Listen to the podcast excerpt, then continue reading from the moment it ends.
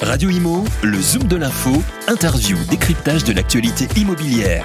En partenariat avec Alila, leader du logement pour tous. Et bonjour à tous, bienvenue dans ce nouveau numéro du Zoom de l'info. Bienvenue sur Radio Imo. Aujourd'hui, euh, nous allons parler des SCPI, euh, les sociétés civiles de placement euh, immobilier et pas n'importe lesquelles. On va, on va en parler justement plus en détail. SCPI international. Alors, pour ce faire, je reçois Charles Duclerc. Bonjour. Bonjour. Co-fondateur de la SCPI Iroko. Exactement.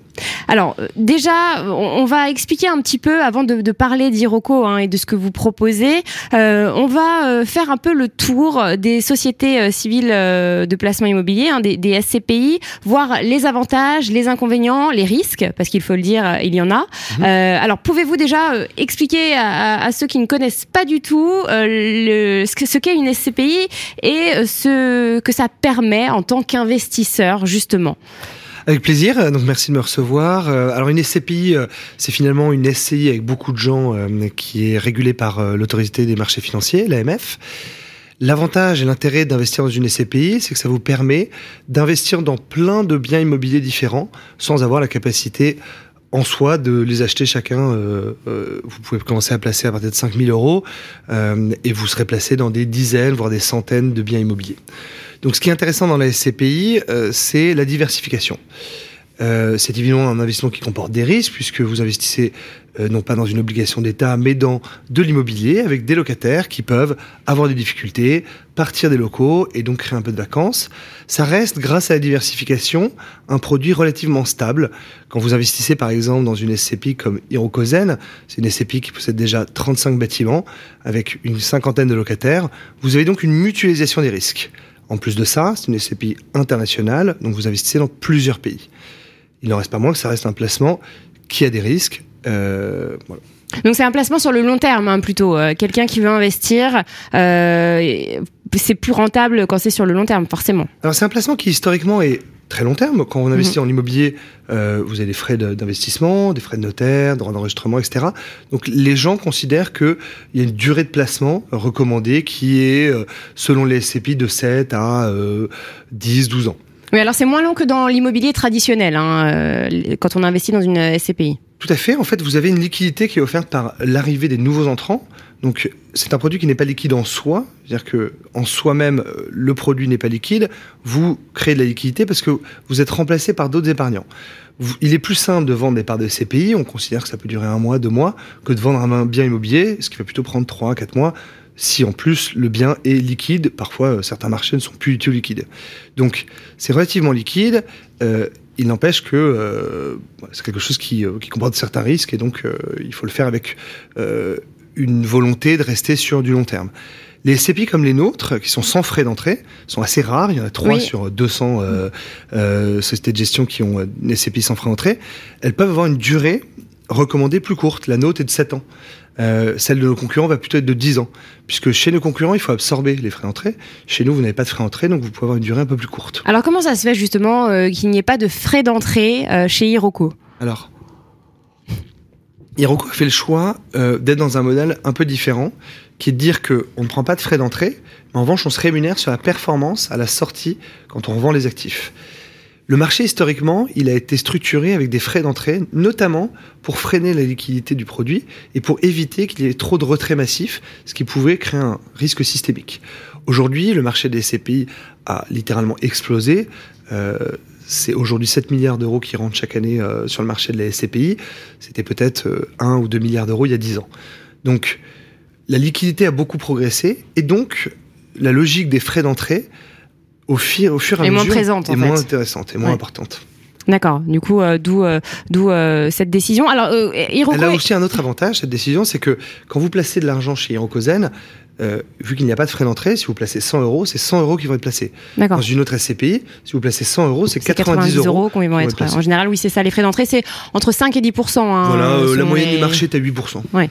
euh, Et alors, justement, quel âge a Hiroko Hiroko est une société qui a deux ans et demi et la SCPI Hirokozel, qui est le premier produit mhm. euh, d'épargne immobilière de la société Hiroko, a 18 mois. D'accord. Alors vous l'avez dit tout à l'heure, hein, ça permet d'investir dans des classes d'actifs différentes. Hein. Euh, ça peut être des, des, des bureaux, euh, des commerces, habitations. Chez Hiroko, comment ça se passe Alors notre SCPI est généraliste, comme beaucoup des SCPI dans le marché. Euh, L'intérêt d'être généraliste, c'est justement d'être diversifié sur plein de classes d'actifs. Je donne un exemple tout bête. Euh, les SCPI qui étaient investis massivement en hôtel, euh, bah, le, quand le Covid est passé, ah oui. elles ont eu des difficultés. Et nous, ce qu'on a souhaité, c'est de, de, faire un produit d'épargne grand public. C'est diversifié. Et donc diversifié, car on veut éviter des risques de cycle.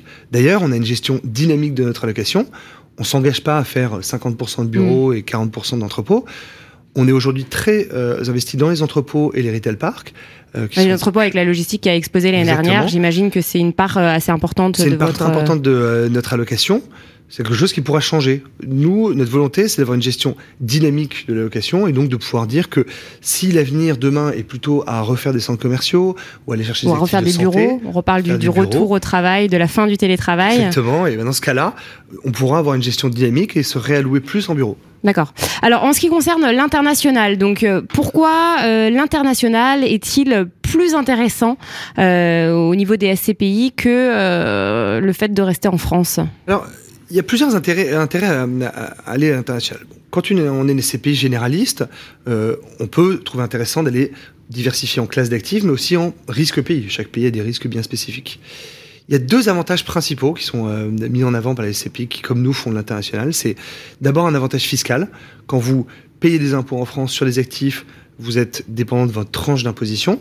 Quand vous payez des impôts sur des actifs à l'étranger, vous avez un, une convention fiscale spécifique qui vous applique des taux d'impôts qui sont généralement moins élevés à l'étranger. Donc c'est le premier avantage, c'est que vous avez un petit avantage fiscal. Dans tous les pays euh, du monde ou ça concerne l'Europe euh... Alors vous avez des conventions fiscales dans tous les pays du monde, et elles sont plus ou moins intéressantes. C'est pour ça qu'il y a beaucoup de gens Regardez, qui investissent en fait. exactement en Allemagne, en Espagne, cas par cas. en Irlande, etc. D'accord. Chaque pays a son intérêt. Nous, c'est pas la première raison pour laquelle on y va. La deuxième raison qui est importante, c'est que il y a des classes d'actifs en fonction du rendement que vous visez, que vous ne pouvez pas vous acheter dans certains pays. Typiquement, la France, l'Allemagne sont des pays relativement chers par rapport à l'Irlande, l'Espagne. Si vous voulez, par exemple, euh, prendre des actifs de bureau en France, dans des bonnes localisations, si vous voulez viser le rendement que nous on vise, hein, on est numéro 1 en France en 2021, on vers 7,10%, si vous voulez atteindre ce niveau-là, vous ne pouvez pas acheter de bureau de qualité en France. En revanche, vous pouvez l'acheter en Irlande ou aux Pays-Bas. C'est moins cher là-bas. C'est moins cher. Cette classe d'actifs en tout cas. Ces classes d'actifs-là sont moins chères et les taux de rendement en général dans des pays qui ont un risque considéré comme plus fort que la France, comme l'Espagne, comme l'Irlande, vont être un petit peu plus élevés. Donc on va permettre, grâce à ça, de diversifier nos clients dans des classes d'actifs qu'on ne pourrait pas faire en France parce qu'elles sont trop chères. Et comment ça se fait alors que cette classe d'actifs soit moins chère dans les pays nordiques? Alors, euh, les différences de valorisation des actifs, elles sont surtout liées à des risques pays. Quand vous considérez euh, l'Europe, euh, les gens considèrent que le risque numéro un, le, le meilleur risque à acheter, c'est l'Allemagne, ensuite la France, ensuite les pays du Sud. Et donc, vous bénéficiez en fait de cet effet-là, qui est que ce sont des marchés où, globalement, les taux de rendement sont meilleurs. En plus de ça, vous avez des marchés un petit peu plus petits, et donc des acteurs moins nombreux, donc moins de compétition. La France et l'Allemagne, c'est des volumes environ 30 milliards en France, 50 milliards en Allemagne. Si vous prenez l'Irlande, ça va être 4 milliards par an. L'Espagne, ça va être une, plus d'une dizaine de milliards. Donc, euh, vous avez des tailles qui font que il y a des meilleurs rendements dans ces pays-là. D'accord. Alors, euh, les SCPI internationales, justement, euh, est-ce qu'elles ont de meilleurs rendements chez, chez vous que... Alors nous, aujourd'hui, on est numéro 1 en France en termes de rendement en 2021. Notre objectif, c'est de rester dans le top 3 dans les prochaines années. Euh, et c'est vrai que quand vous regardez le classement, vous voyez que beaucoup des CPI qui ont fait de l'international, comme Corum ou d'autres, euh, réussissent à être un petit peu plus haut dans le classement. Après, c'est pas une fin en soi, c'est ça dépend de l'allocation que chacun veut avoir euh, en termes d'exposition sur l'immobilier européen et français. Alors, quand vous dites international, tout à l'heure vous avez cité les pays nordiques, ouais. euh, l'Allemagne, ça veut dire quoi euh, international chez Hiroko alors nous, on n'investit que en zone euro. Euh, certains de nos concurrents acceptent de prendre un risque de change. Nous, on considère qu'on a un produit purement immobilier. Donc on considère que nos investisseurs, nos clients, euh, n'ont pas à prendre ce risque. En tout cas, n'achètent pas ce risque. C'est trop compliqué après, ça, ça, ça, rend le, le donc puisque l'opération trop complexe. risque ouais. monnaie, etc. Donc, nous on conseille, on considère qu'il faut pas le faire. -hmm. Donc on investit que en zone euro et dans des dans des localisations qui nous paraissent être pertinentes en termes de croissance démographique, croissance économique, euh, etc. Et alors justement, quels sont les, les pays euh, tendances en ce moment? Aujourd'hui, nous on fait euh, des pays qui sont euh, qui ont de la croissance, qui ont un bon euh, un bon essor démographique et qui ont un risque politique faible. Donc c'est-à-dire qu'on fait très peu de pays de l'est. On fait pas de pays de l'Est. J'imagine. On fait que des pays de l'Ouest. Mm -hmm. euh, pour être simple, on va prendre des pays qui sont limitrophes avec la France, euh, ou en tout cas à proximité Europe de l'Ouest. Donc on fait de l'Irlande, des Pays-Bas, de l'Allemagne, on peut faire de l'Espagne. Euh, voilà, on n'ira pas dans des géographies Italie pas, j'imagine. On peut aller, encore, euh, on peut aller en Italie ouais. pour des raisons fiscales. On a moins d'intérêt à le faire, ou alors il faut le faire sur les plus gros volumes. Donc c'est le pendant du, du risque fiscalité, c'est que les conventions franco-italiennes ne sont pas les meilleures, donc on en fait un peu moins. On en fera quand même, mais sur des volumes plus gros. D'accord. Euh, alors en ce qui concerne du coup la fiscalité, vous en avez parlé, la fiscalité des revenus fonciers et des dividendes, comment ça se passe pour un investisseur, voilà, si moi je veux investir chez chez vous, euh, à quoi je dois m'attendre? Je vous le recommande. et euh, aujourd'hui, euh, vous serez fiscalisé de deux manières. En France, vous êtes fiscalisé sur votre tranche marginale d'imposition. Donc, vous êtes fiscalisé dans le cadre de vos impôts en général. Quand vous êtes euh, sur des pays étrangers, vous allez être fiscalisé là-bas, directement, avec une retenue à la source, ce qui fait que ces revenus-là ne seront pas fiscalisés en France. Donc je, on paye des impôts en fait dans les pays. Euh... La SCP se charge de payer pour vous des impôts dans les pays qui sont libératoires. Donc je reçois euh, mon, mes revenus fonciers déjà euh, net d'impôts. vous allez recevoir 10 euros. Dans ces 10 euros, 4 euros ne, vous ne seront pas à déclarer dans votre IRPP. D'accord. Ou seront à déclarer dans une case qui ne génère pas d'impôts. 6 euros qui sont en France seront à déclarer. D'accord. La proportion aujourd'hui, c'est 40%. On a 40% étrangers, c'est à peu près le target qu'on veut se donner. On se donne un maximum de 50% et un minimum de 30%. Toujours dans cette logique d'allocation dynamique. Si certains pays deviennent plus risqués ou nous paraissent présenter moins d'opportunités, on diminuera notre allocation dans ces pays-là. Alors, quelle est la fréquence des versements que vous recommandez et euh, surtout les montants? J'imagine que c'est mensuel, euh, c'est mieux de lisser alors aujourd'hui, nous, il euh, y a deux questions. Deux questions. C'est nous, on verse en mensuel mm -hmm. les rendements. Donc si vous mettez 100 euros chez moi, vous allez recevoir 7 euros en annuel. Donc vous allez recevoir 80 centimes chaque mois. Et ça, on le fait parce que euh, on considère que la vie des gens aujourd'hui, elle est mensuelle et pas trimestrielle. Certains de nos concurrents versent encore en trimestriel. Oui. Notamment, c'est utile quand vous vous endettez. Votre banque, elle va vous prélever tous les mois. Et donc, nous, on va vous payer tous les mois pour pouvoir financer le fait d'acheter des parts de la SCPI. Après, dans le montant que vous versez, vous allez allouer dans votre patrimoine à la SCPI, donc ce que vous, vous allez investir, c'est vraiment très dépendant de euh, ce que peut vous conseiller ou votre conseiller en gestion de patrimoine, ou votre banquier, ou ce que vous-même souhaitez faire de votre argent. Vous pouvez considérer qu'une bonne allocation en immobilier, c'est 20% de votre, votre argent, 50%, 5%, et, et, en fonction de ça, vous allez décider de mettre telle somme dans, votre, euh, dans, la SCPI. Nous, ce qu'on essaie de mettre en place, c'est qu'on essaie de mettre en place une épargne régulière. Donc, on, a créé euh, la faculté de faire un prélèvement automatique tous les mois, ce qui vous permet d'épargner comme vous le feriez sur euh, un livret A, un PEA, en ayant un automatisme dans la SCPI. Et ça, c'est assez novateur parce que vous allez pouvoir rentrer des 50 euros, 100 euros euh, mensuellement euh, dans la SCPI. Et alors pour 100 euros, euh, des, 100 euros investis chez Hiroko, le rendement? Donc, le rendement en 2021 était de 7,10%. Cette année, on, est, on estime qu'on va faire 6,75%. Oui, ça baisse un peu forcément. Euh... Donc aujourd'hui, ça baisse un peu, notamment parce que les taux d'emprunt ont un peu augmenté. Mm -hmm. La SCPI Hirokozen, elle prend un peu de dette, 20-30%. Et donc ça, ça a un impact sur notre rentabilité. Euh, la logique, c'est que nous, on, on, on, vise un rendement qu'on a déclaré à l'AMF cible de 5,5%. Ça, c'est ce qu'on ce déclare à l'AMF. Et notre objectif, nous, chaque année, c'est de mettre au-dessus. Exactement. Mm. Donc, notre objectif long terme, c'est 5,5%. Et l'objectif qu'on se fixe cette année, c'est 6,75%. Et on va essayer, tant qu'on peut, de rester sur ces valeurs-là, en étant sélectif sur les actifs, en allant à l'étranger quand c'est pertinent, et en mettant un niveau d'emprunt relativement raisonnable, mais qui permet d'améliorer un peu la rentabilité. Alors avec ces rendements, évidemment, ces rendements-là, il y a des risques. Oui. Alors quels sont-ils les risques pour un investisseur? Alors vous avez pas mal de risques dans l'immobilier. Le premier risque, c'est que si vous avez du rendement, c'est que vous avez un locataire en face. Donc aujourd'hui, nous, ce qu'on essaie de faire, c'est deux choses, et ce que c'est de faire tout le marché. Vous essayez d'avoir des durées d'engagement longues. Aujourd'hui, notre durée d'engagement ferme chez Hirokozen, elle est 10 ans.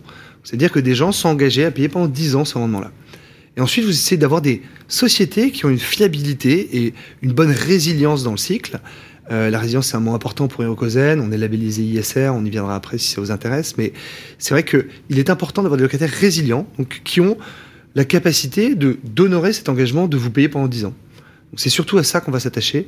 Et les risques, ils sont là. Ils sont que des sociétés peuvent faire faillite, elles peuvent décider de partir, et elles peuvent considérer aussi que votre actif, il n'est pas pertinent. Et c'est pour ça que je vous parlais de résilience tout à l'heure. On essaie d'acheter des actifs qui ont une résilience, donc une vocation à être utiles à long terme. Il y a des actifs qui ont moins d'utilité à horizon 5 ans, 10 ans, d'autres qui ont des utilités croissantes. On parlait de la logistique tout à l'heure. Et donc c'est ça qu'on va essayer de faire, c'est d'avoir des actifs résilients pour compenser ces risques qui sont pas de locataires ou des locataires défaillants. Et ça, ça se manifesterait comment pour l'investisseur euh? Alors, dans l'histoire des SCPI, il y a eu peu d'accidents de cette typologie de façon massive, mais ce qui peut se passer, c'est que, prenons 5% euh, de mon patrimoine devient vacant parce que des locataires euh, décident de partir dans un autre immeuble, eh bien, j'aurai besoin d'un peu de temps pour les relouer, donc je vais peut-être mettre 6 mois, 9 mois à les relouer. Cette période-là va diminuer le rendement. Donc, typiquement, si on prend un exemple comme celui-là, on passerait de 6,75 de rendement à peut-être 6,70. Donc, euh, tout départ de locataire euh, ou toute faillite d'un locataire aura un impact sur le, Bien sûr, rendement sur le rendement. Sur le rendement final euh, des investisseurs. vous parliez du label ISR tout à l'heure, donc Hiroko est labellisé. C'était important pour vous? C'était important, nous on est né avec le label ISR et on avait comme vocation de changer deux choses dans ce monde-là. La première c'était de changer les frais d'entrée. Nous on considère qu'on a envie d'être payé pour le travail et pour la performance, donc des frais de gestion et des frais de performance. Et on considère qu'il est relativement euh, difficile ou de moins en moins acceptable de payer pour voir. Et c'est ça que font les frais d'entrée, c'est que ça vous fait payer pour voir. Vous attendez, vous payez d'abord, ensuite vous voyez quel rendement. Donc ça, c'était le premier point. Le deuxième point, c'est que nous, on a considéré que l'immobilier euh, on sait que c'est un vecteur fort de transition énergétique. Hein. C'est à peu près 30 à 40 de ce que le monde entier doit faire comme effort.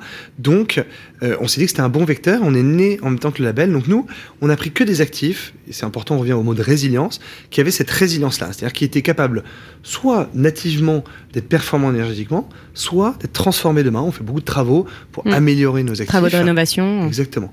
Et ça, ça rentre dans le cadre de ce qu'on appelle le décret tertiaire, qui est une obligation légale, mm-hmm. mais ça rentre aussi dans le cadre de l'engagement qu'on a pris auprès de nos euh, épargnants. Hein. Nos épargnants, on leur a dit, on sera labellisé ISR et en plus de ça, on va se contraindre financièrement, c'est-à-dire que nous, on, prend 20% de tout le rendement euh, qu'on dégage de, nos actifs, au-delà de 5,5 euh, qui est notre cible de rendement, et cette cagnotte-là, on l'utilise pour transformer nos immeubles. Il faut savoir que quand vous transformez un immeuble pour qu'il soit plus efficient, il y a 50% du travail que vous faites qui est rentable, c'est-à-dire qu'en fait, comme vous diminuez la consommation d'énergie, le fait de changer l'équipement est rentable, et il y a 50% qui n'est pas rentable. Et pour ça, nous, on utilise cette poche pour le rendre possible, pour investir, en considérant que la valeur de nos immeubles va augmenter grâce à ça, grâce à cette labellisation ISR et à cette meilleure euh, résilience face au changement climatique. Iroko, donc euh, société, euh, enfin euh, société que vous avez civile de placement immobilier que vous avez cofondé, Charles Duclerc. Merci beaucoup d'être venu nous en parler sur ce plateau et puis à bientôt. Merci beaucoup. Radio Imo, le zoom de l'info, interview, décryptage de l'actualité immobilière, en partenariat avec Alila, leader du logement pour tous.